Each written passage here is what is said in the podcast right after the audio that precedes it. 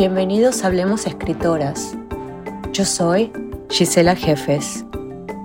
Nos encontramos en la sección Estéticas del Antropoceno Tres Preguntas, una iniciativa que intenta ahondar en la experiencia creativa de autoras y artistas frente a la catástrofe climática y ecológica y reinstaurar, si es posible, una cultura del cuidado que nos reconecte. Hoy visitamos el universo de Claudia Aboaf y le hicimos tres preguntas.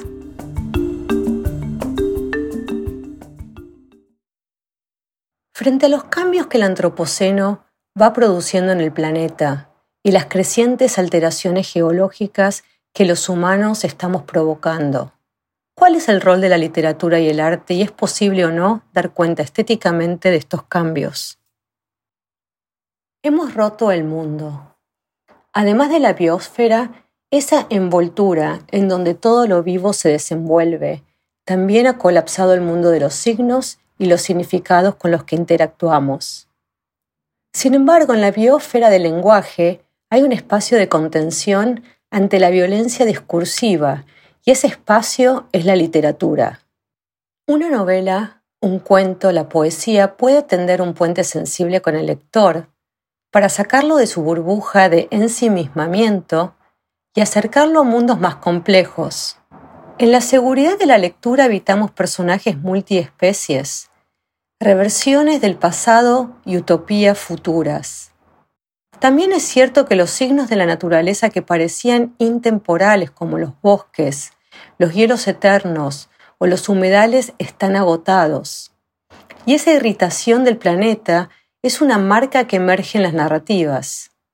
Cuando el futuro se opaca, son las distopías las que dan cuenta de nuestro fracaso. Funcionan como faros de advertencia, pero si el relato colapsista está asociado a una gran excitación tecnológica, solo nos deja llorando como niños por los juguetes rotos. La cliffy o ciencia ficción climática carga a veces la inercia del capitalismo y la lucha por la supervivencia, como también la interpretación racial y el otro amenazante. No por tratar la crisis socioambiental deja de ser conservadora y a veces repite ejes de dominación y conquista. Estamos al límite del caos y al escribir no hay que ser cauteloso para así perforar la malla que sujeta el pensamiento.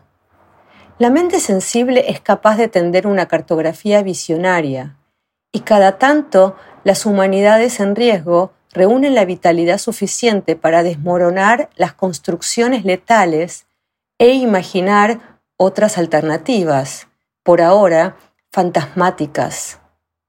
Algunas de esas pistas se encuentran en libros como Los desposeídos, de Úrsula Le Guin. Las personas saben que se está moviendo la realidad, pero no distinguen qué es lo que pasa.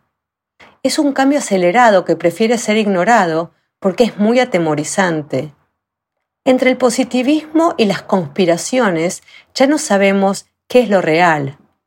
La literatura, el arte, son un portal porque la verdad está ahí, entre lo real y lo extraño. ¿Cómo visualizar, además de la crisis planetaria y el imaginario escatológico, nuevos mundos o mundos alternativos, tal como lo proponen escritores como Margaret Atwood cuando señala las utopías van a volver porque tenemos que imaginar cómo salvar el mundo. Es importante cambiar la saga de origen, la lucha de garras y dientes que nos hemos contado. Muchas teorías infames vertebran nuestra cultura, verdades que luego fueron mentiras descomunales. Fue esa pregunta acerca de la saga evolutiva la que me llevó a escribir mi novela El ojo y la flor en el año 2019 y para hacerlo, retomé un libro que me había impactado en los años 90, Microcosmos, de Lynn Margulis. Allí da cuenta de la simbiogénesis, un ensamble de linajes distintos que pudo ser el origen de la vida, un híbrido de animal-planta. Donna Haraway cuenta en seguir con el problema, generar parentescos en el Chutuluceno que asistió a un taller de literatura para escribir el último capítulo del libro Las historias de Camille como un gesto especulativo para poner el pensamiento bajo el signo de un compromiso por y para algo posible que trata de activarse, de ser perceptible en el presente. La bióloga recurrió a la ficción, ya que solo con la imaginación encendida podía dar cuenta, ante el abismo de la extinción, del problema de la superpoblación y a la vez narrar un futuro de 400 años con asociaciones multiespecies. Las persims, los simbiontes, que vienen a reequilibrar la sobrecarga de humanos en el planeta como solución. Es así que en las catástrofes ocurren milagros lingüísticos. Los neologismos y el lenguaje inclusivo operan en ese sentido. Y también la poesía le vuelve a dar aire al mundo, con su pulso nos permite respirar. Juan L. Ortiz no teme decirlo.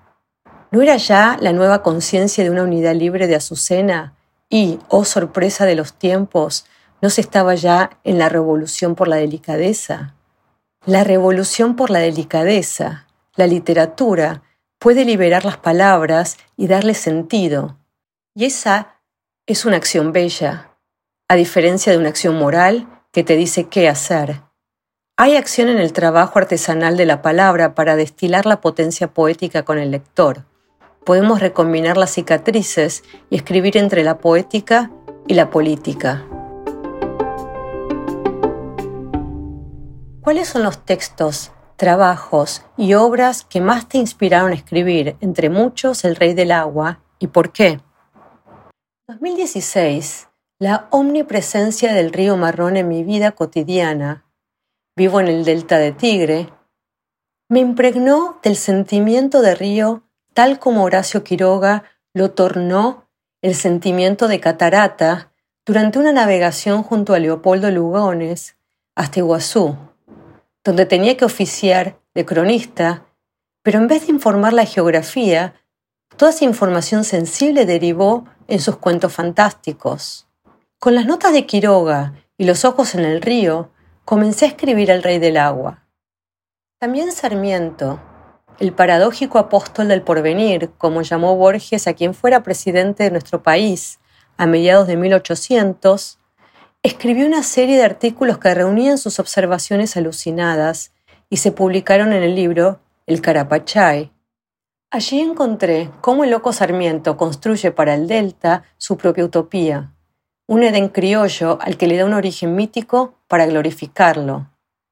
Donde nace el hombre americano se refiere al Carapachayo, un hombre anfibio que boga en chalanas por los canales misteriosos. Ese texto me ayudó a confirmar que documentarse y delirar no son antagónicos, como lo señaló Alberto Laiseca. Es una especie de apropiación de una tradición literaria con sus magníficas visiones, pero para deconstruirla. La exportación del agua, como el nuevo oro líquido, es el eje central de la trama del Rey del Agua. Y hoy, el hombre más rico del planeta me asalta las noticias del seteo de Google, para el título de mi novela porque lo llaman El Rey del Agua, gracias a las superventas de agua envasada. En su continuación, El Ojo y la Flor, mi última novela de 2019, el libro de la bióloga Lynn Margulis, Microcosmos, que ya mencioné, abonó la idea que resume el título. La flor no existe sin el ojo que la mire. Y la arquitectura del ojo nació con las flores. El ojo de los insectos coevolucionó a la par que las iridiscencias que las flores manifestaron para atraerlos, que son a su vez señales coloridas de su alimento. Fue esa la base biológica para la metáfora floral del encuentro de las hermanas protagonistas en la trilogía, tan diferentes como complementarias.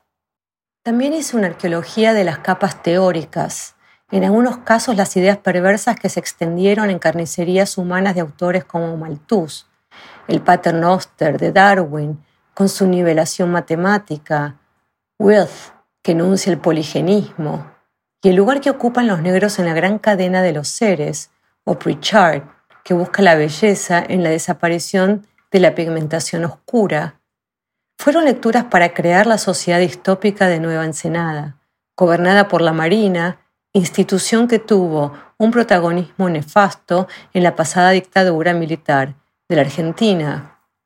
Necesitaba investigar la idea fuerza que me obsesionaba, algo que parecía imposible, la sequía del río Paraná, el río pariente del mar, en el idioma guaraní, que nutre el delta.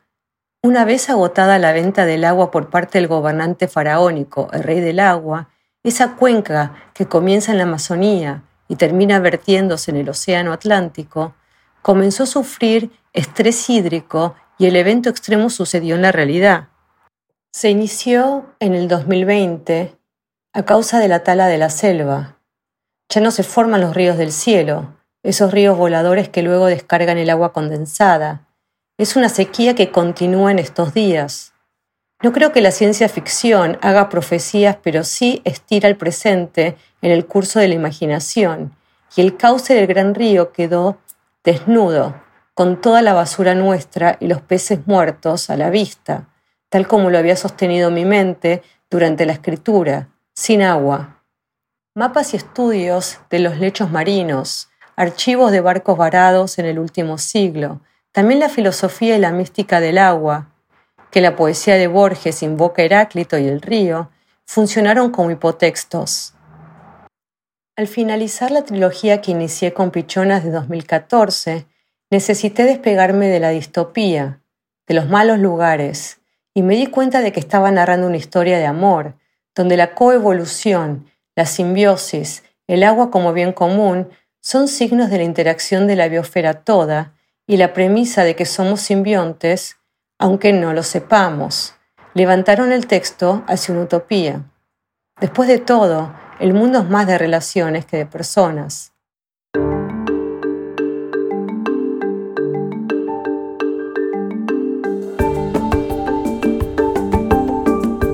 Muchísimas gracias por acompañarnos en la sección Estéticas del Antropoceno, tres preguntas. Gracias también a todo el equipo de Hablemos Escritoras, a los editores a quienes trabajan en la producción y a Claudia Boaf por compartir sus respuestas con nosotras. Un saludo desde una Houston sumamente fría, aunque algo soleada.